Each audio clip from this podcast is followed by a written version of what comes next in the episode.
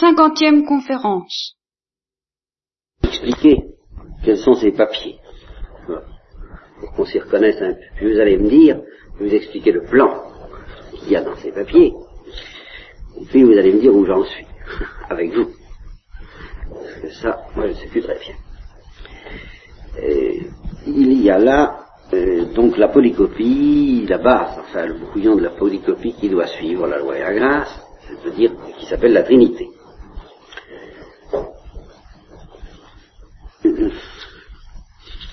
La Trinité, c'est quelque chose d'assez tout de même un peu technique, un peu théologique. Et j'ai tout de même voulu faire un effort dans la loi et la grâce, et encore plus dans le combat de Jacob, pour m'adresser, comme je le dis, vous savez, vous connaissez cette distinction qui m'est chère, entre l'image et les bergers, bien pour m'adresser d'abord aux bergers, il y aurait un petit peu de culture quand même, évidemment, enfin, pour la leur donner, mais enfin, plutôt à des esprits euh, désireux de nourrir leur vie spirituelle plutôt que d'approfondir des questions philosophiques et théologiques. Les auditoires comme le vôtre se situent à un niveau légèrement supérieur, sans être tout à fait celui des études d'un séminaire, bien sûr. Enfin, tout de même, vous avez des exigences théologiques un peu plus poussées.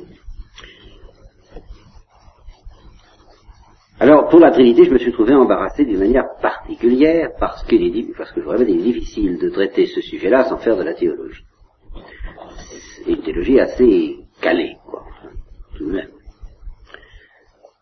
Sauf que je, au début, je pensais euh, faire une première partie, enfin une partie, un texte qui serait lisible en principe par tout le monde, et puis renvoyer en note, alors comme je l'avais fait pour la loi et la grâce, qui pouvait être plus difficile.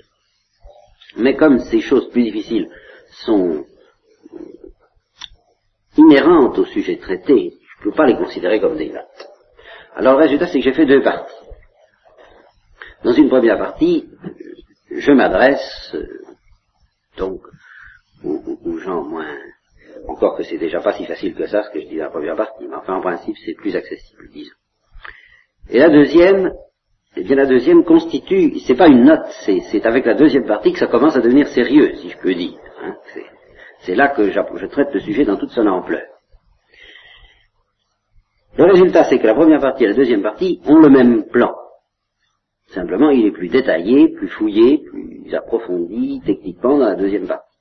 Vous allez me dire que ça ne vous intéresse pas beaucoup, ben si, parce que justement, c'est comme ça que vous allez me dire ce que j'ai pu vous raconter, ce que je ne vous ai pas raconté, moi j'en sais rien. Voilà. Alors je vous donne le plan qui, le plan total, qui en réalité ne se trouve ni dans la première ni dans la deuxième seule, mais dans une synthèse entre les deux, si vous voulez. Donc dans un premier chapitre, au fond ça comporterait quatre chapitres, mais il n'y a, a, pas quatre chapitres, parce que ces quatre chapitres sont répartis entre les deux parties. Dans un premier chapitre, euh, je parlerai de l'adoration. Pourquoi l'adoration? Je vous l'ai dit. Je ne sais pas si vous en souvenez très bien, mais enfin. Je pense que le fond de la révélation chrétienne, c'est que Dieu nous manifeste son amour. Je pense que la révélation trinitaire est la dernière touche apportée à la révélation de cet amour.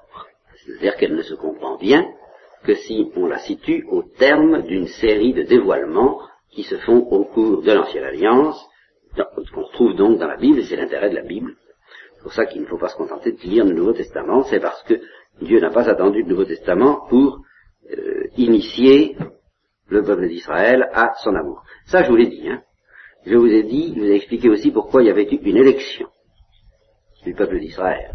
C'est parce qu'il s'agit d'un amour extraordinaire qui ne peut pas être considéré comme un amour de bienveillance euh, vague et philosophique du Créateur pour ses créatures, que c'est un amour spécial, que c'est un amour nuptial, je vous l'ai dit, je crois, euh, à propos du Cantique des Cantiques. Bon, et tout cela est déjà dit dans l'Ancienne Alliance. Amour de prédilection, tellement extraordinaire que, pour le faire comprendre aux hommes, il fallait que Dieu choisisse un peuple.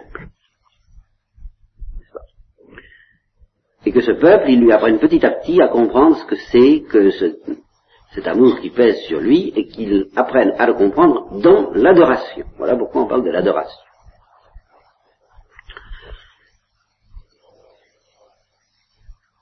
Malgré tout, pendant toute l'ancienne alliance, euh, tout en soupçonnant, se rendant compte, grâce à l'éducation même du Saint-Esprit, que Dieu, que l'amour de Dieu pour son peuple était un amour extraordinaire, les meilleurs d'entre les juifs ne pouvaient pas soupçonner que ça aille jusqu'à donner aux hommes, en somme, le même amour que le Père donne à son Fils dans la Trinité. Alors ça, cette révélation était réservée au Christ. Elle se trouve particulièrement développée, je vous l'ai dit, dans les chapitres 13 à 17 de Saint Jean. Une fois cette révélation, dévoilement suprême, non seulement euh, donné aux hommes, mais assimilé, ce qui ne s'est fait qu'à la Pentecôte. Vous êtes avantageux que je m'en aille, parce que je vous enverrai mon esprit. Et en vous envoyant mon esprit, alors vous aussi, vous apprendrez à dire Abba Père dans le Saint-Esprit qui m'unit au Père. Et alors là, vous comprendrez de quel amour vous êtes aimés. Et seulement à ce moment-là, c'est seulement à la Pentecôte, en somme, que d'une manière stable et définitive, les hommes ont pu commencer à comprendre ce que c'est que cet amour trinitaire euh, qui pèse sur nous et dans lequel nous sommes destinés à basculer un jour. Voilà le, terme définitif de la révélation chrétienne, que je serais envie, j'aurais envie de, formuler ça. Pourrons-nous échapper au destin des médieux? Et, et, au destin des médieux trinitairement Notre espérance, c'est précisément de dire non. Nous espérons que non. Nous espérons que nous ne pourrons pas y échapper. Ce n'est qu'une espérance, parce que comme le disait encore hier le père Agamé, quand on voit ce qu'est l'homme, il a vraiment tout ce qu'il faut pour y échapper. Mais, quand on pense à la miséricorde de Dieu, on peut se dire, ben, c'est pas si sûr que ça. Dieu est tout assez fort pour que ce soit plus difficile que ça n'en a l'air d'échapper à cet amour. Il ne faut pas trop se faire d'illusions. Euh, nous sommes entrés dans la vie religieuse parce que parce que déjà nous n'y avons pas échappé une première fois. Alors, on se dit bon bah ça y est maintenant je suis, tout à fait d'accord pour, le programme. je,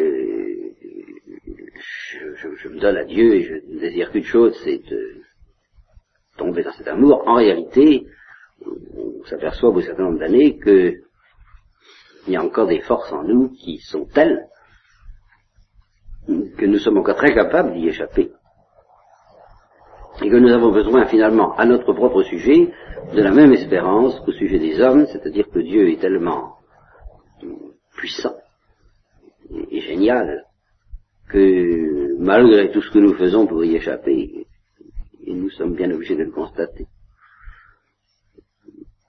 Et c'est le thème du combat de Jacob que je vous ai commenté souvent, même Pierre, au fond, ben, sans s'en douter, et au moment même où il prétendait aimer le Christ, il, échappait à l'amour trinitaire, il voulait un autre amour. Vous comprenez? C'est ça le danger.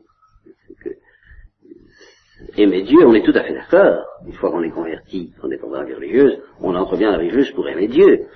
Mais aimer Dieu dans l'amour trinitaire, il faudrait savoir ce que c'est pour être sûr qu'on a vraiment choisi l'amour trinitaire. On ne sait pas. Et alors, euh, notre manière de concevoir l'amour de Dieu, c'est pas du tout ça, vous savez, pas du tout. Alors, est-ce qu'on y a, dans quelle mesure y sommes-nous cramponnés à tel point que lorsque Dieu nous demandera de nous décramponner, nous n'allons pas lui dire non, pour, et, nous n'allons pas encore essayer d'échapper à l'amour trinitaire? J'en sais rien, hein. Ou plutôt je sais que si, que comme Pierre, nous avons tout ce qu'il faut encore pour y échapper. Mais Dieu a tout ce qu'il faut encore pour nous empêcher d'y échapper. De sorte que ce n'est pas l'objet d'une assurance humaine, euh, résultant de notre choix et de notre liberté qui fait que nous pensons ne pas échapper à cet amour, mais c'est un acte d'espérance. Nous voulons chanter l'espérance qu'il nous sera impossible de ne pas tomber dans cet amour. Voilà. C'est une espérance. ferme, mais une espérance, c'est-à-dire qui, se fonde exactement sur l'industrie de Dieu. Un point, c'est tout, c'est ça, s'appuyer sur le secours de Dieu. C'est s'appuyer sur euh, le génie inventif du chasseur qui nous poursuit. Et non pas sur l'illusion selon laquelle nous aurions déjà pris la route qui mène à cet amour. Très en gros, oui. Mais quand il s'agit des, chemins de traverse, des subtilités euh, de la route, de la, de la porte étroite en particulier, qui est toute petite et toute fine, c'est pas, c'est pas la grande route, hein, c'est un tout petit chemin, tout petit, petit, petit, petit. Oh, vous savez, dire qu'on l'a trouvé au milieu de tous les chemins de forêt dans lesquels on s'engage, étant donné qu'on constate toutes les impasses auxquelles on aboutit, et qui nous obligent à revenir en arrière, les chemins et les cul-de-sac qui ne mènent à rien, dire qu'on a trouvé la ligne, non. Mais ce qu'on croit, ce qu'on espère, c'est que derrière nous, il y a quelqu'un qui nous traque, comme on traque un, un- et qui arrivera bien à nous y mener dans ce petit chemin. C'est vraiment un objet d'espérance, vous savez. Et ça ne peut être qu'un objet d'espérance. Eh bien, une fois que nous avons compris cet amour qui nous court après, alors, c'est depuis la Pentecôte, l'Église l'a compris depuis la Pentecôte, l'Église l'a compris, elle, nous non. Et c'est pour ça que nous attachons une telle importance à l'Église. C'est parce que dès ici-bas, il y a une, société qui nous dépasse, qui n'est ni, telle personne ni telle autre. C'est, c'est le Saint-Esprit réparti selon un dosage très mystérieux. L'Église enseignante d'un côté et les saints de l'autre. Voilà l'Église. Et, et cette espèce d'harmonie entre les deux, cette, symbiose entre les deux, qui font que les saints vivent de ce que dit l'Église enseignante, même si l'Église enseignante n'est pas composée de saints. Et même si les saints ne sont pas enseignants. C'est pas, c'est tout à fait accidentel, la conjonction. Même quand le curé d'Ars prêche, il n'est pas l'église enseignante. Vous voyez, c'est autre chose. L'église enseignante, c'est ce charisme qui fait que euh, si le curé d'Ars euh, déraille, ce qui peut arriver au curé d'Ars comme à n'importe qui, dans ses prédications, parce que il perçoit quelque chose avec trop de force, et quand on perçoit quelque chose avec trop de force, c'est toujours dangereux. Il n'y a rien de plus dangereux que d'être, que d'avoir des lumières. Je vous dis ça. Vraiment, plus, je vais, plus je m'en aperçois. Tous les gens qui déraillent sont des gens, enfin que je, tous les gens qui ont un peu de génie que je connais, qui ont été éclairés par quelque chose, déraillent. Euh, Un jour ou l'autre. Si je craignais pas de man- manquer de modestie, mais je préfère manquer de modestie et pratiquer la vraie humilité, je dirais à commencer par moi. Euh, je- je sais que je déraille. Je sais que seul le Saint-Esprit et l'Église sont pour moi la, protection et la régulation qui m'empêcheront de dérailler. Ça implique une certaine attitude quand je rencontre des gens qui m'ont l'air euh, au moins aussi inspirés que moi bien des égards dans, dans quelque domaine que ce soit, philosophique, théologique, spirituel, spirituel aussi, oui, puis qui n'ont pas l'air de se soumettre à cette régulation de la même manière, eh bien je constate qu'ils déraillent alors tout court. C'est comme ça. Alors, le curé d'Ars pouvait dérailler comme tout le monde. Mais l'église enseignante, elle ne peut pas dérailler. Voilà, elle est peut-être pas inspirée, illuminée, éblouissante, tout ce que vous voudrez, c'est, ça manque. C'est des custodes civitatis dont parlait le Père de Haut, c'est des gardiens de la cité, c'est des gens, qu'on disait le Père de Haut, facilement une barbe et qui sont facilement barbants,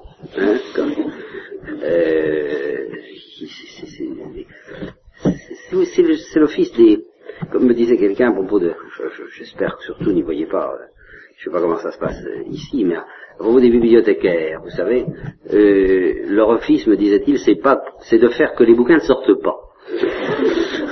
C'est, la fonction, vous voyez. Eh bien, évidemment, c'est une fonction ingrate. Et les, les- gardiens de la cité, c'est ça, c'est, pas nourrir, voilà ce que je veux dire. C'est vraiment le garde-fou à l'état pur. C'est pas de nourrir. Ce qui veut dire que la tâche pastorale de l'Église déborde de beaucoup sur la tâche propre de l'Église enseignante. La tâche pastorale de l'Église, la tâche apostolique, qui est fondée sur des charismes de prédication, de, de comme on dit en voudrait, quoi, le, souffle de l'Esprit qui nourrit, ça, ça, ça dépasse de beaucoup ce qu'on demande à l'Église enseignante. Il faut qu'il y ait un, charisme de prédication, mais alors répandu jusque chez les laïcs. Alors là, euh, voilà, Catherine de Sienne, euh, n'importe qui peut, peut nourrir les autres selon le charisme qui lui est donné. C'est ce que dit Saint Paul à propos des charismes. Il dit allez-y, si vous avez des lumières, allez-y, donnez-les. Nourrissez les autres. Et c'est comme ça que l'Église nourrit. Elle nourrit à l'aide de tous ceux qui sont éclairés par un charisme quelconque. Seulement, il faut qu'il y ait aussi euh, un contrôle, une fonction de contrôle. C'est un autre charisme très ingrat qui, je vous dis, ne, nourrit pas, mais qui empêche de dérailler. Parce que dans, l'élan de la perception et de l'enthousiasme, on déraille toujours quand on est homme. Je dirais que même la Sainte Vierge, à moins d'être dans la vision, même la Sainte Vierge, si la Sainte Vierge n'avait pas eu cet instinct profond de s'en remettre à l'Église, qui faisait partie de sa sainteté, de s'en remettre à, l'Église juive tant qu'elle était juive, et à l'Église chrétienne, l'Église des apôtres, quand elle fut euh, initiée à, la constitution de l'Église, qui a commencé avec son fils, à l'Église juive, à son fils ensuite, dont elle écoutait les paroles dans son cœur, et aux apôtres enfin, bah, elle a passé son temps, la Sainte Vierge, à être soumise à la parole des autres. Alors quand je vois certains qui...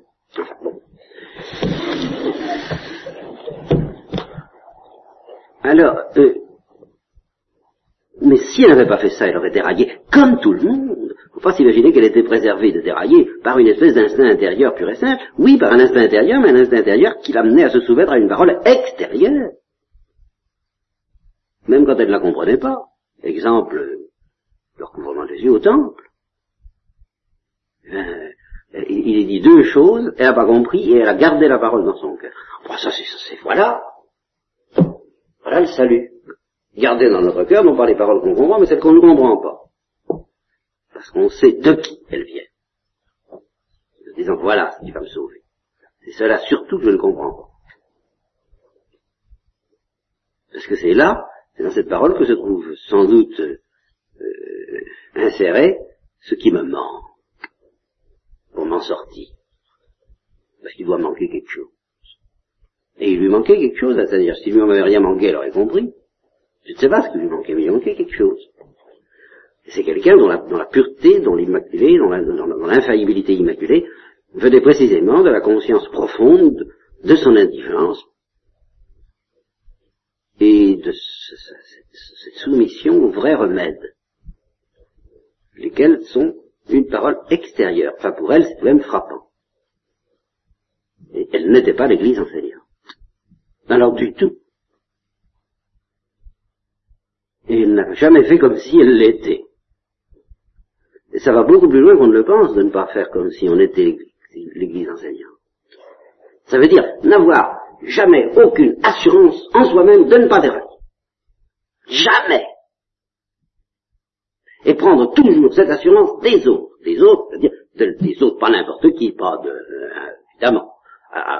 parce qu'à ce moment-là, on risque de tomber sur des gens qui, eux, ont l'assurance en eux-mêmes de ne pas dérailler et de s'en mettre à eux. Alors c'est quand un aveugle conduit un aveugle, tous deux, tombent dans la fosse. Ça, ça ne va pas. Alors à qui s'en remettre Justement, à l'Église enseignante.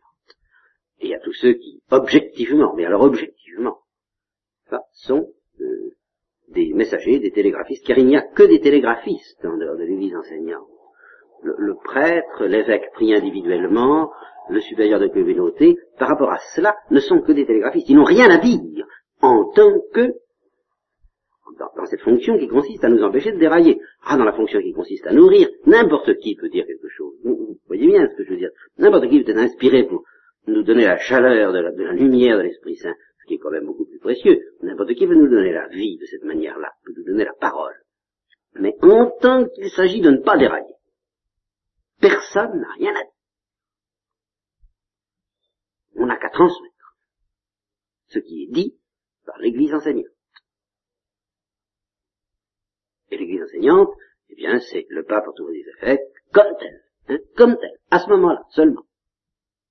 Et c'est pour ça que il faut vraiment être un peu fou pour ne plus vouloir que l'Église définisse de dogme ou fasse de condamnation.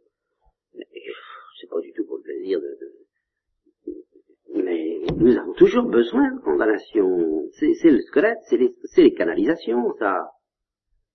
Quand vous êtes dans le métro, c'est comme si vous vouliez euh, qu'on supprime tous les panneaux.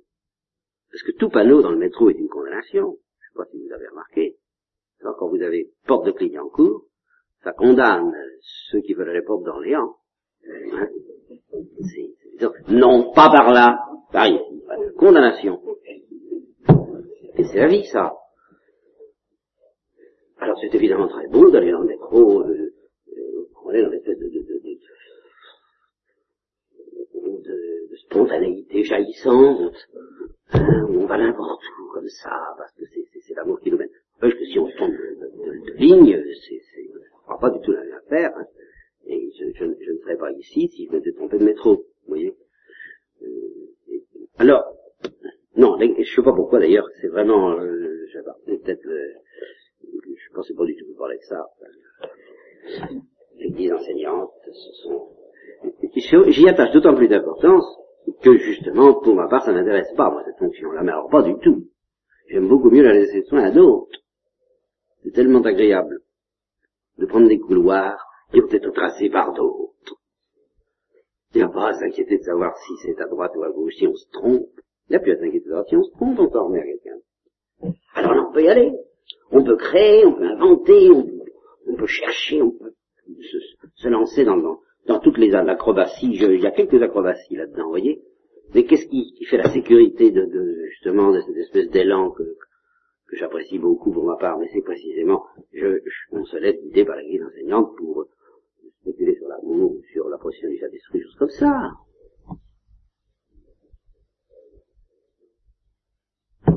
Oui. Moi, je pense que la vraie vie, là où il n'y a pas d'orgueil, évidemment, euh, doit être heureuse d'emprunter les couloirs que d'autres lui indiquent.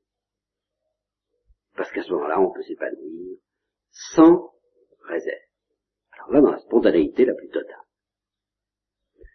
Mais si on veut choisir soi-même ses pouvoirs, ou plutôt, si on veut refuser d'en éviter certains parce que quelqu'un nous dit non, quelqu'un d'extérieur à nous, alors, on est constamment dans la crainte et le tremblement. Et ça n'empêche pas de se tromper quand même, Alors, bien. Eh bien, euh, digression évidemment complète, je m'excuse, mais elle peut avoir son importance. Dans votre vie spirituelle, il y a toutes sortes de traditions qui vous viennent de, l'ordre bénédictin, qui fait d'abord du Père Joseph, bon, et, et, l'ordre bénédictin, et finalement de l'Église, c'est ça, de l'Église enseignante. Alors, en tant qu'elles sont nourrissantes, bon, bah, d'autres peuvent vous, étant donné, bon, vous pouvez puiser où ça vous nourrit, vous pouvez puiser dans Catherine de Sienne aussi bien que dans Saint-Benoît, n'est-ce pas? Ça, c'est, vous pouvez puiser où vous voulez. Mais en tant qu'il y a régulation, vous n'êtes la régulation ne vient pas du Père Joseph ni de Saint Benoît, elle vient de ce que eux-mêmes se sont soumis à la régulation de l'Église enseignante, qui est la grande et unique régulation. Et c'est à cause de l'Église enseignante qu'ils n'ont pas déraillé. Vous pouvez trouver dans tout auteur, Saint Augustin, même Saint Thomas, des, germes de, de, déraillage, mais à chaque fois rectifiés par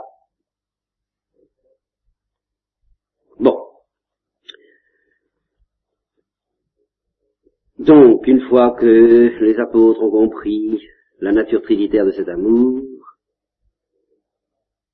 alors Dieu peut leur dire, ainsi j'aime tous les hommes. Alors c'est la portée de la révélation trinitaire, c'est justement de euh, révéler jusqu'à son dernier secret, jusqu'à sa dernière profondeur, la nature extraordinaire de l'amour qui pèse sur alors après ça, il faut aborder la révélation trinitaire. Euh, cette, euh, ce prélude, que j'ai appelé l'adoration, est d'une telle importance que je ne veux pas le quitter avant de m'être assuré que je vous en ai à peu près tout dit. Alors, ça, je suis obligé d'insister là-dessus, et en m'excusant auprès de celles qui bah, peut-être moins de goût pour les choses techniques, comme je sais qu'il y en a quelques-unes qui le désirent, je vais revenir là-dessus, sur cette distinction entre la créature et le créateur. d'un point de vue un peu plus philosophique. D'autant plus que c'est ça l'idée directrice de tout le plan que nous allons suivre pour méditer le mystère de la Sainte Trinité. Le mystère de la Sainte Trinité, c'est au fond le mystère de notre situation en face de Dieu. Et il y a, au fond, trois degrés de profondeur dans la pénétration de cette euh, situation qui est la nôtre en face de Dieu. Trois degrés de profondeur. Et ces trois degrés de profondeur, ce sont eux qui vont nous, nous livrer le plan foncier de tout ce que j'essaie de dire sur la Trinité. Alors il faut que vous ayez ça présent à l'esprit. Premier degré de profondeur. Eh bien, il s'agit de notre consistance en face de Dieu telle que la raison naturelle devrait la connaître, si elle n'était pas obscurcie par euh, le péché, par les erreurs philosophiques qui font qu'on ne sait même pas l'existence de Dieu, des choses comme ça, comme dit Saint Paul, pas? Mais enfin, si l'intelligence naturelle sans la révélation était droite, elle aboutirait à deux, à une double évidence, et qui elle-même est quelque chose de très curieux, de très déconcertant et très obscur. Dieu existe, et pourtant j'existe. Et je dis et pourtant. Car bien, il est évident que Dieu, pourquoi sommes-nous assurés de l'existence de Dieu? Précisément à cause de la nôtre. Et la seule explication de notre existence, c'est l'existence de Dieu. Seulement une fois qu'on a établi l'existence de Dieu, alors la situation se retourne et on se dit oui, bien sûr, je ne peux exister que parce que Dieu m'a donné l'existence, mais comment et pourquoi? Et c'est ça qui devient bizarre. En somme, la seule philosophie qui serait tout à fait satisfaisante, ce serait de proclamer que Dieu seul existe. Alors là, logiquement, ce serait parfait. Un peu ce que voulait faire Parménide. Euh, malheureusement, pour l'intelligence, et heureusement pour notre cœur, on est obligé d'ajouter nous aussi. Et alors là, l'intelligence, elle n'est pas contente. C'est au moins la mienne. Et je pense, euh, celle de tout philosophe euh, un peu exigeant.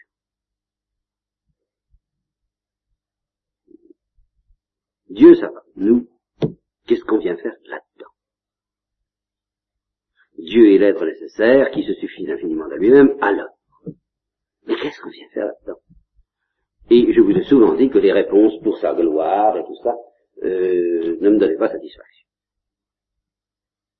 Et comme nous nous plaçons pour le moment au plan de la raison naturelle, pas puisque c'est le premier degré de profondeur dans l'analyse de cette situation qui est la nôtre en face de Dieu, ben on ne peut pas dire grand-chose.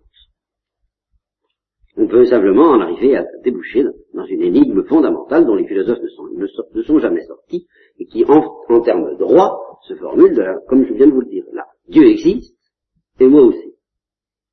Dieu existe, ça va, mais moi, comment est-ce que j'existe? Pourquoi Premier plan de profondeur. Deuxième niveau de profondeur. Alors, ce deuxième niveau de profondeur nous est apporté par la révélation de l'ancienne alliance. Il nous apprend, il jette une lumière nouvelle sur notre situation en face de Dieu. Et comme une réponse à la question posée comment, pourquoi, mais une réponse qui va finalement renforcer encore le mystère. Et c'est ça le paradoxe de la révélation. C'est que la réponse renforce toujours le mystère. Et cependant, c'est une réponse. Nous existons parce que Dieu nous aime d'un amour extraordinaire. C'est ce que j'ai longuement développé dans toutes les dernières conférences. Dieu nous aime d'un amour extraordinaire, qui fut manifesté aux Juifs comme un amour de prédilection. Alors, alors il est évident que notre consistance en face de Dieu prend beaucoup de, euh, est considérablement renforcée par cette révélation. Nous avons un prix infini. Non seulement nous existons, mais voilà que nous apprenons que nous avons un prix infini. Alors évidemment, ça entr'ouvre le voile, oui, évidemment, ça c'est plus extraordinaire que nous le pensions et plus magnifique encore d'exister que nous le croyions. Et c'est dû à un amour de Dieu sur nous. Seulement nous nous retrouvons en face d'une obscurité beaucoup plus profonde, en même temps qu'une lumière plus profonde. Comment Dieu fait-il pour aimer quelqu'un d'autre que lui, et pourquoi Comment fait-il et pourquoi fait-il ça Troisième niveau de profondeur, Alors c'est la révélation trinitaire. Nous apprenons que l'amour dont Dieu nous aime, cet amour qui était déjà éblouissant et déconcertant, c'est l'extension à nos personnes, à notre personne, de l'amour infini dont s'aiment les trois. Et alors, quand on sait cela, ça renforce encore l'importance de la créature, l'évidence de notre consistance et de notre prix, car quand Dieu nous demande d'adorer, il se passe entre lui et nous quelque chose d'analogue aux échanges trinitaires. Alors nous comprenons, vous voyez, c'est une réponse, pourquoi ça a un prix infini aux yeux de Dieu. Un prix forcément infini aux yeux de Dieu, l'adoration, et le dialogue de l'adorateur avec l'adoré. Parce que c'est un reflet des dialogues. Ah bon, alors, bon, bon, très bien, je vois, mais euh, je vois de moins en moins par la même occasion, car comment est-ce possible? Comment mes dialogues avec Dieu peuvent-ils être le reflet des dialogues trinitaires Et pourquoi? Pourquoi ce reflet? Pourquoi Dieu a-t-il voulu cela? Voilà. Donc vous voyez qu'à chacun des niveaux, on trouve une réponse à ces questions, toujours plus profonde et plus lumineuse, mais cette réponse même devient à chaque fois aussi plus écrasante. Et elle aggrave, en fin de compte, euh, le sentiment d'obscurité dont nous ne serons jamais vraiment délivrés sur la terre.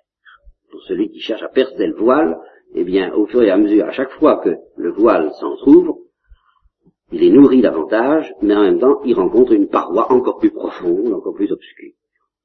Et c'est ce qu'on dit à propos de la science, qu'au fur et à mesure qu'on découvre les secrets de la matière, le mystère s'épaissit finalement. On en sait davantage, mais on sait aussi beaucoup mieux euh, à quel point on ne comprend pas ce qui reste à comprendre. C'est la même chose ici.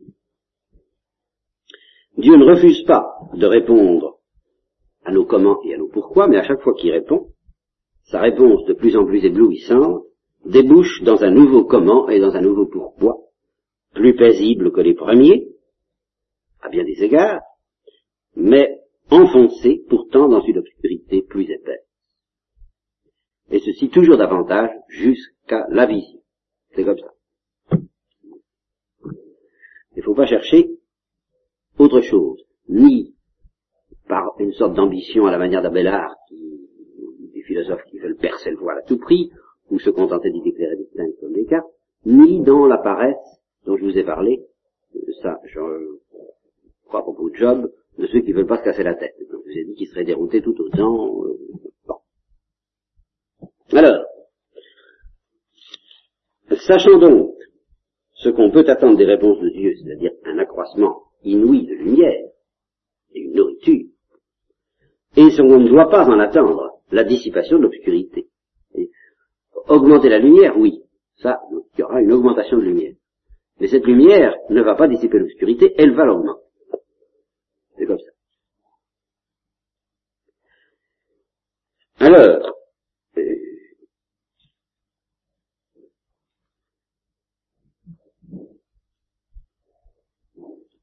ce que nous allons essayer de faire, c'est, euh, ce sera, c'est le but profond du traité sur la Trinité, finalement, c'est de scruter au niveau de profondeur le plus élevé, et par conséquent le plus obscur, mais aussi le plus lumineux, la réponse à notre double question comment, pourquoi. Cette réponse tourne autour d'un principe dont je vous ai déjà parlé, et tout le traité sur la Trinité, en un sens, n'est que le commentaire de ce principe, le bien est diffusif de soi. Ça, c'est le... Alors, pour arriver à scruter toutes les profondeurs et toutes les obscurités de ce principe, il faut faire ce que j'appellerais, ce qu'on appelle, c'est pas vraiment, une méditation en spirale, vous savez. On, on, recommence à dire la même chose, mais toujours à un niveau plus, plus élevé de profondeur, les trois niveaux que j'ai indiqués. Alors voilà le plan que nous allons suivre. Chapitre premier, c'est un plan bien précis avec des chapitres. Hein eh bien, les trois niveaux que j'ai là, ça va reprendre ça. Chapitre premier, notre consistance en face de Dieu telle que peut la définir la raison naturelle. Donc nous allons revenir en arrière, même si vous voulez, par rapport à ce que je vous ai dit sur Job et l'ancienne alliance, nous étions déjà dans la lumière de la foi. Eh bien, nous allons en effet revenir en arrière. avant même la lumière de la foi, il y a euh, cette énigme, cette étrange situation de la créature en face du Créateur, telle que peut la vivre et la découvrir la raison naturelle. Seulement, en fait, en fait, nous n'allons pas tellement nous abstraire de la foi que cela, car nous découvrirons que l'attitude, la rectitude d'une créature en face du Créateur est pratiquement impossible à garder sans la foi. Théoriquement, c'est pas impossible, mais nous verrons que pratiquement c'est impossible, nous essaierons de voir pourquoi. Même à un plan purement intellectuel, même à un plan purement intellectuel, la santé d'une philosophie saine, car c'est ça qui est requis pour qu'on soit vraiment créature en face du Créateur, euh, la santé d'une philosophie saine réclame trop de souplesse, de finesse et de rigueur à la fois pour que nous puissions garder cette attitude sans un secours surnaturel qui justement est celui de la foi. Alors ce sera le premier chapitre. C'est ça dont je ne vous dispenserai pas et qui va euh, vous donner l'impression de patauger un peu plus à la porte du royaume, mais après tout, c'est bien notre situation sur la terre, n'est-ce pas Alors, ma foi? Ce sera le sacrement, le signe efficace de l'attitude qu'il faut prendre dans la vie spirituelle, accepter de piétiner à la porte. Deuxième chapitre. Alors, nous, attaquerons, si j'ose dire, euh, les, préludes de la révélation trinitaire par le mystère philosophique du bien diffusif de soi. Ce qui nous entraînera à réfléchir sur l'amour. Ça, cette méditation sur l'amour, je crois que je l'avais déjà commencé, en tout cas je l'avais promise. Euh, peut-être plus que je ne l'avais ébauché. En tous les cas, elle est là.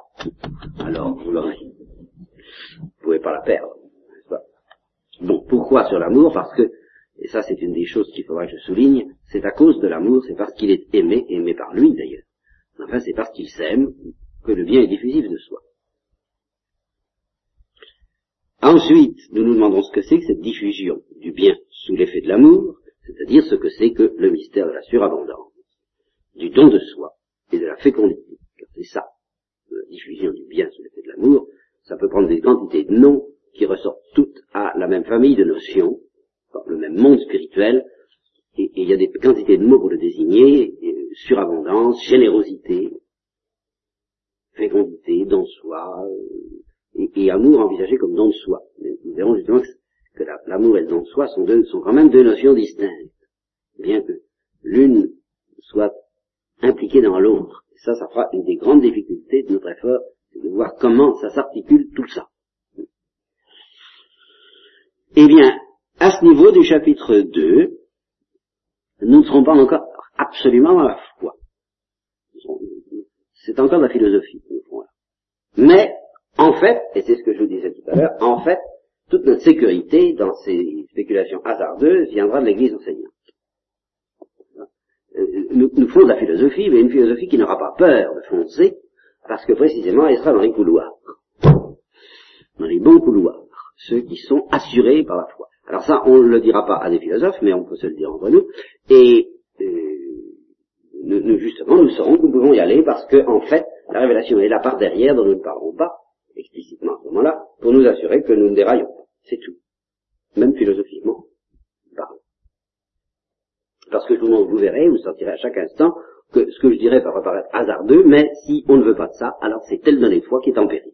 Donc, la foi nous dit, tu peux y aller, c'est bien. Vous comprenez?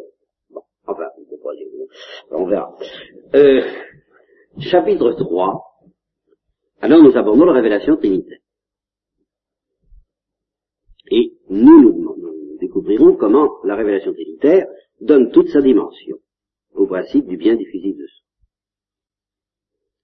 C'est là qu'il se réalise à la perfection. Et justement, c'est là où nous verrons que la révélation trinitaire donne à ce principe une profondeur que la raison naturelle ne peut pas lui donner. Une pureté. Alors nous serons parfaitement à la Quand nous, quand nous avons réussi à faire se rejoindre les deux choses, le bien du de soi et la révélation trinitaire, là on sera vraiment au maximum de profondeur, mais aussi au maximum de lumière.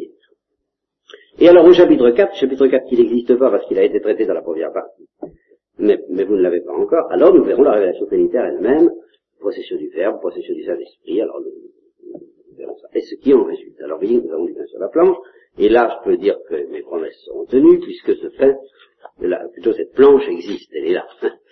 Alors, euh, un peu de patience, évidemment, je sais pas quand ça aura lieu. Enfin, ça, ça aura lieu et de toute façon, je pourrai vous envoyer, j'espère, euh, la polycopie au cours des vacances. Donc, chapitre premier, nous revenons à l'adoration, mais au plan naturel.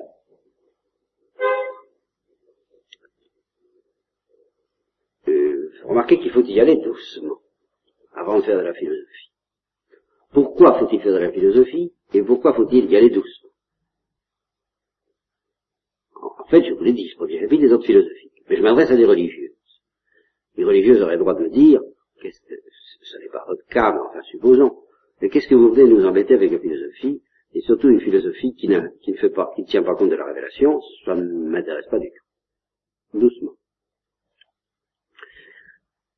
Qu'il s'agisse de, prenons la Bible alors, tout à fait d'accord, prenons la Bible. Bon.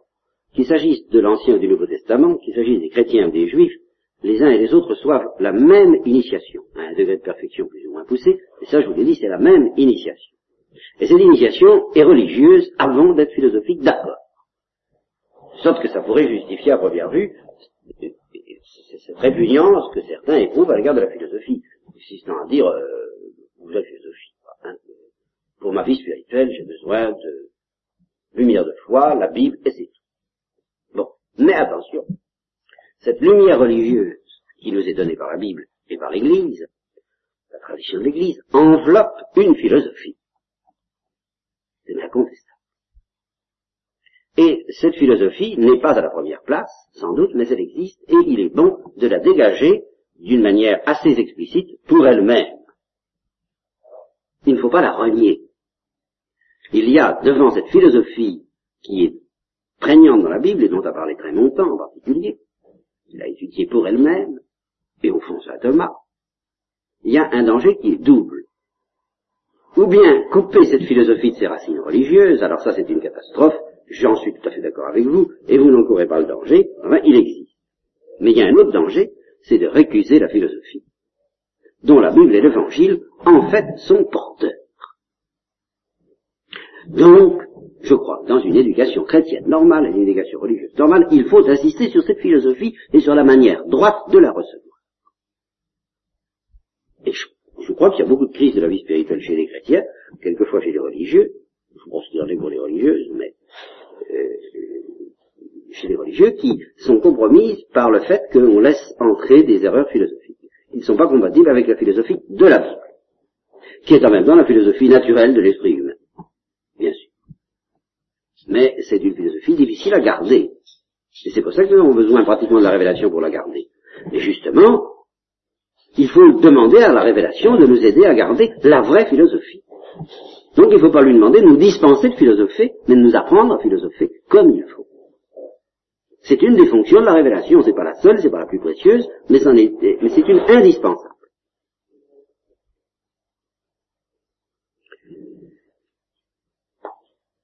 Toute philosophie saine part de l'expérience quotidienne à la lumière du sens commun. L'expérience quotidienne, la vie par conséquent, la philosophie se décompose et sombre dans une sorte de folie, sitôt que, au nom de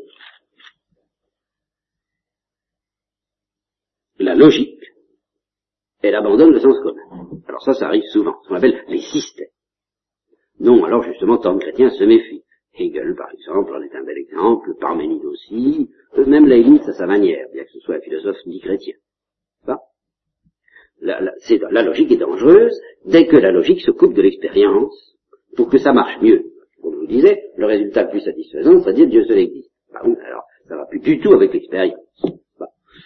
L'expérience sans laquelle nous ne pourrions pas faire de philosophie. Bon.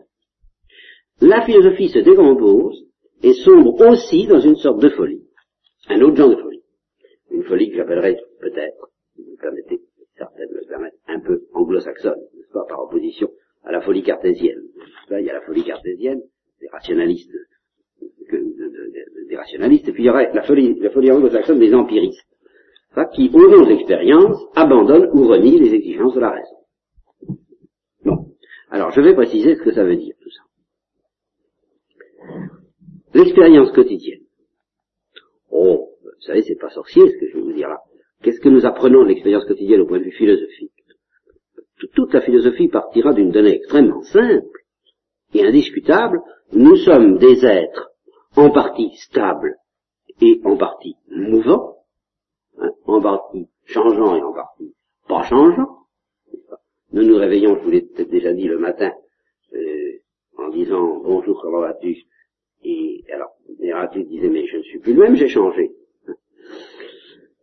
Parce que j'étais enrhumé, je ne suis plus, ou l'inverse. Alors je ne suis plus le même. Donc il ne faut plus vous adresser à moi avec le même nom. Voilà le délire qui commence. Vous comprenez? Non. L'expérience quotidienne dit, ben, oui, évidemment, nous sommes en partie le même et en partie pas le même. Vous voyez, en partie, nous sommes toujours euh, Héraclite, euh, Alexandre euh, euh, Et en partie, ben, nous ne sommes pas le même. Nous avons un peu changé, nous avons grandi, par exemple, si on prend sur dix ans, euh, ou, vieilli, les lunettes, enfin nous avons, vous voyez ça. Bon. Eh, vous voyez, c'est pas, c'est pas sorcier, nous sommes les mêmes et pas les mêmes. Voilà. En partie stable, en partie mouvant. Voilà ce que nous sommes. Au milieu d'autres êtres, également stables et mouvants. Voilà. Voilà ce à quoi on Ben, euh, c'est ça qui nourrit la raison. Elle n'a rien d'autre à se mettre sous la dent. Et ça suffit pour l'exercer. Hein, au sens très exact où on dit que quelquefois on est exerçant. Hein, les, uns, les, les, religieux et les religieuses sont exerçants. Hein. Eh bien, ce fait-là, point de vue philosophique, c'est exerçant. Parce que d'une part, on ne se délivrera jamais réellement de cette situation. C'est la situation qui est donnée, il n'y en a pas d'autre. Et d'autre part, dès qu'on réfléchit sur cette situation, dès que la raison réfléchit sur cette situation, elle a l'impression de déboucher dans des impasses et dans des contradictions inextricables. Le changement, nous sommes en partie stable mais en partie mouvant. La multiplicité, nous ne sommes pas tout seuls, il y en a d'autres.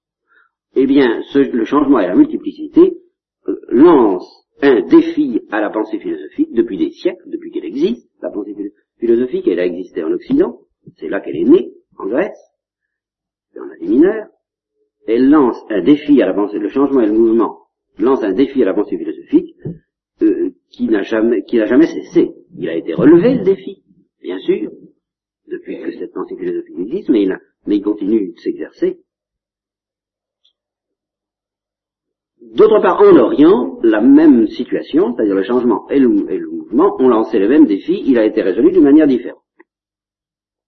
Alors ça, il est bon déjà de faire une première remarque sur la manière dont l'Orient et l'Occident, en gros, Grecs et les Hindous, toujours plus en gros, euh, ont relevé le, défi que nous lance le changement et le mouvement. Parce que je vous répète, c'est très désagréable pour la raison, qui serait beaucoup plus à l'aise devant un être unique et stable. C'est ça le repos de la raison. Un être unique et stable. L'être à la perménite. Alors là, elle, est à l'aise. Logiquement, comme logique, ça va. Malheureusement, c'est pas le cas. Alors, alors, les penseurs occidentaux relèvent le défi en essayant de mettre le plus d'unité possible et de stabilité possible par des systèmes variés dans le monde visible. Effort plus ou moins réussi. Les seconds, les orientaux, eux, ils édifient pas un système du monde aussi stable que possible, mais ils édifient des moyens aussi sûrs que possible de fuir un monde aussi déroutant. ça, c'est leur instinct profond. Fuyons ce monde décevant, d'apparence bougeante. Il y a la bougeotte là-dedans. Hein. Ça bouge trop. Partons ailleurs dans l'immobile. C'est ça toute la pensée orientale. C'est Abraham, faut en aller, mais vous voyez, dans une perspective personnelle et profondément philosophique. Lâchons tout ce qui est mouvant, tout ce qui est multiple, et installons-nous, par des exercices appropriés, et long et difficile dans l'immobile, l'immuable et l'unique. Qu'est-ce que c'est l'immobile et l'unique? Eh ben, On ne sait pas. C'est vraiment euh, indicible. Mais c'est la seule chose qui vaille la peine d'être poursuivie, vécue, recherchée. Eh bien, finalement, c'est très, très, respectable, cette attitude. Et non seulement c'est respectable, mais c'est une attitude euh, porteuse d'une grande vérité. Car elle procède au fond d'un tourment religieux qui n'a pas encore reçu sa vraie réponse et qui n'en est que plus poignant. nous avons beaucoup à retenir de cette sagesse des hindous, cette sagesse qui devant notre monde est complètement affolée d'ailleurs. Mais vous ne vous intéressez plus à la sagesse, nous il n'y a que ça qui compte. Votre monde chrétien ne s'intéresse plus à ça. Il n'y a que la sagesse. Bon. C'est très beau et très respectable et nous y reviendrons. Et nous y croyons, d'une manière. Malgré tout. Bien ça, je dois vous le dire tout de suite. Et au fond, dans la ligne de ce que je disais au début, ne pas dérailler. En attendant, pour le moment, évidemment, je ne me situe pas dans la régulation de l'Église, n'est-ce pas? Euh, Je me situe antérieurement à la foi. Alors, quel est le moyen de ne pas dérailler tant qu'on n'a pas la foi? Eh bien, c'est malgré tout de ne pas quitter complètement l'expérience. S'il n'est pas très drôle, le monde dans lequel on vit, bien sûr, ni affectivement, ni surtout intellectuellement, c'est pas en le quittant qu'on s'en sortira. En le quittant, on risque de dérailler. En voulant le quitter par nous. Donc je crois qu'il y a tout de même plus de santé dans l'effort d'un Socrate, qui lui était un extraordinaire contemplatif, nous disent les historiens, capable de rester immobile en, en contemplation et en recueillement, debout pendant des heures, au milieu de l'agitation des âmes, ou en s'en tirant un peu, enfin, capable d'exercice de contemplation, non, nous ne serions pas capables les uns les autres. C'est un don naturel, surnaturel, pas naturel, moi je sais pas, en tout cas, il, avait ce don, s'absorber de, de, ce, de s'arracher, enfin, de se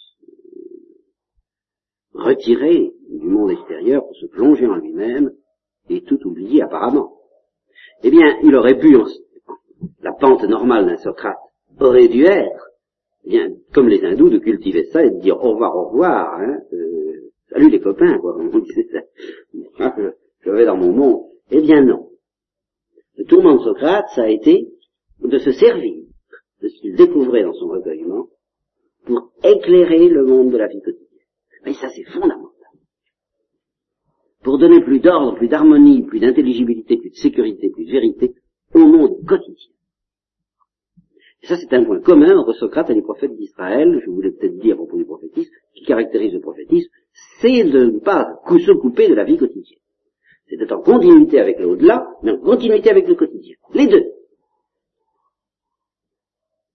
Et bien Socrate, c'était déjà ça.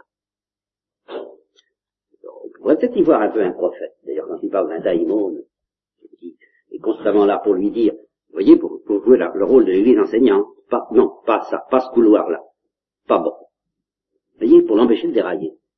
Il faut bien qu'on ait une fonction à nous. Alors lui, il n'avait pas l'église enseignante, alors il avait deux régulations, l'expérience quotidienne et, puis un petit démon, un daimon, un gardien, qui, euh, dans les moments où il voyait pas très clair, lui disait non, pas ça. C'était plus négatif que positif, vous voyez.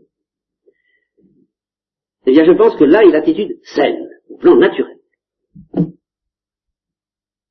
Puiser dans, les ressources de notre intériorité, de l'intériorité des autres, si on n'en a pas soi-même beaucoup, bien on, se met à l'écoute de celles des autres, mais, toujours pour éclairer et, euh, organiser aussi, aménager le monde visible.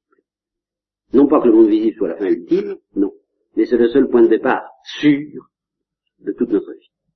Et nous n'avons pas le droit de nous en couper comme ça.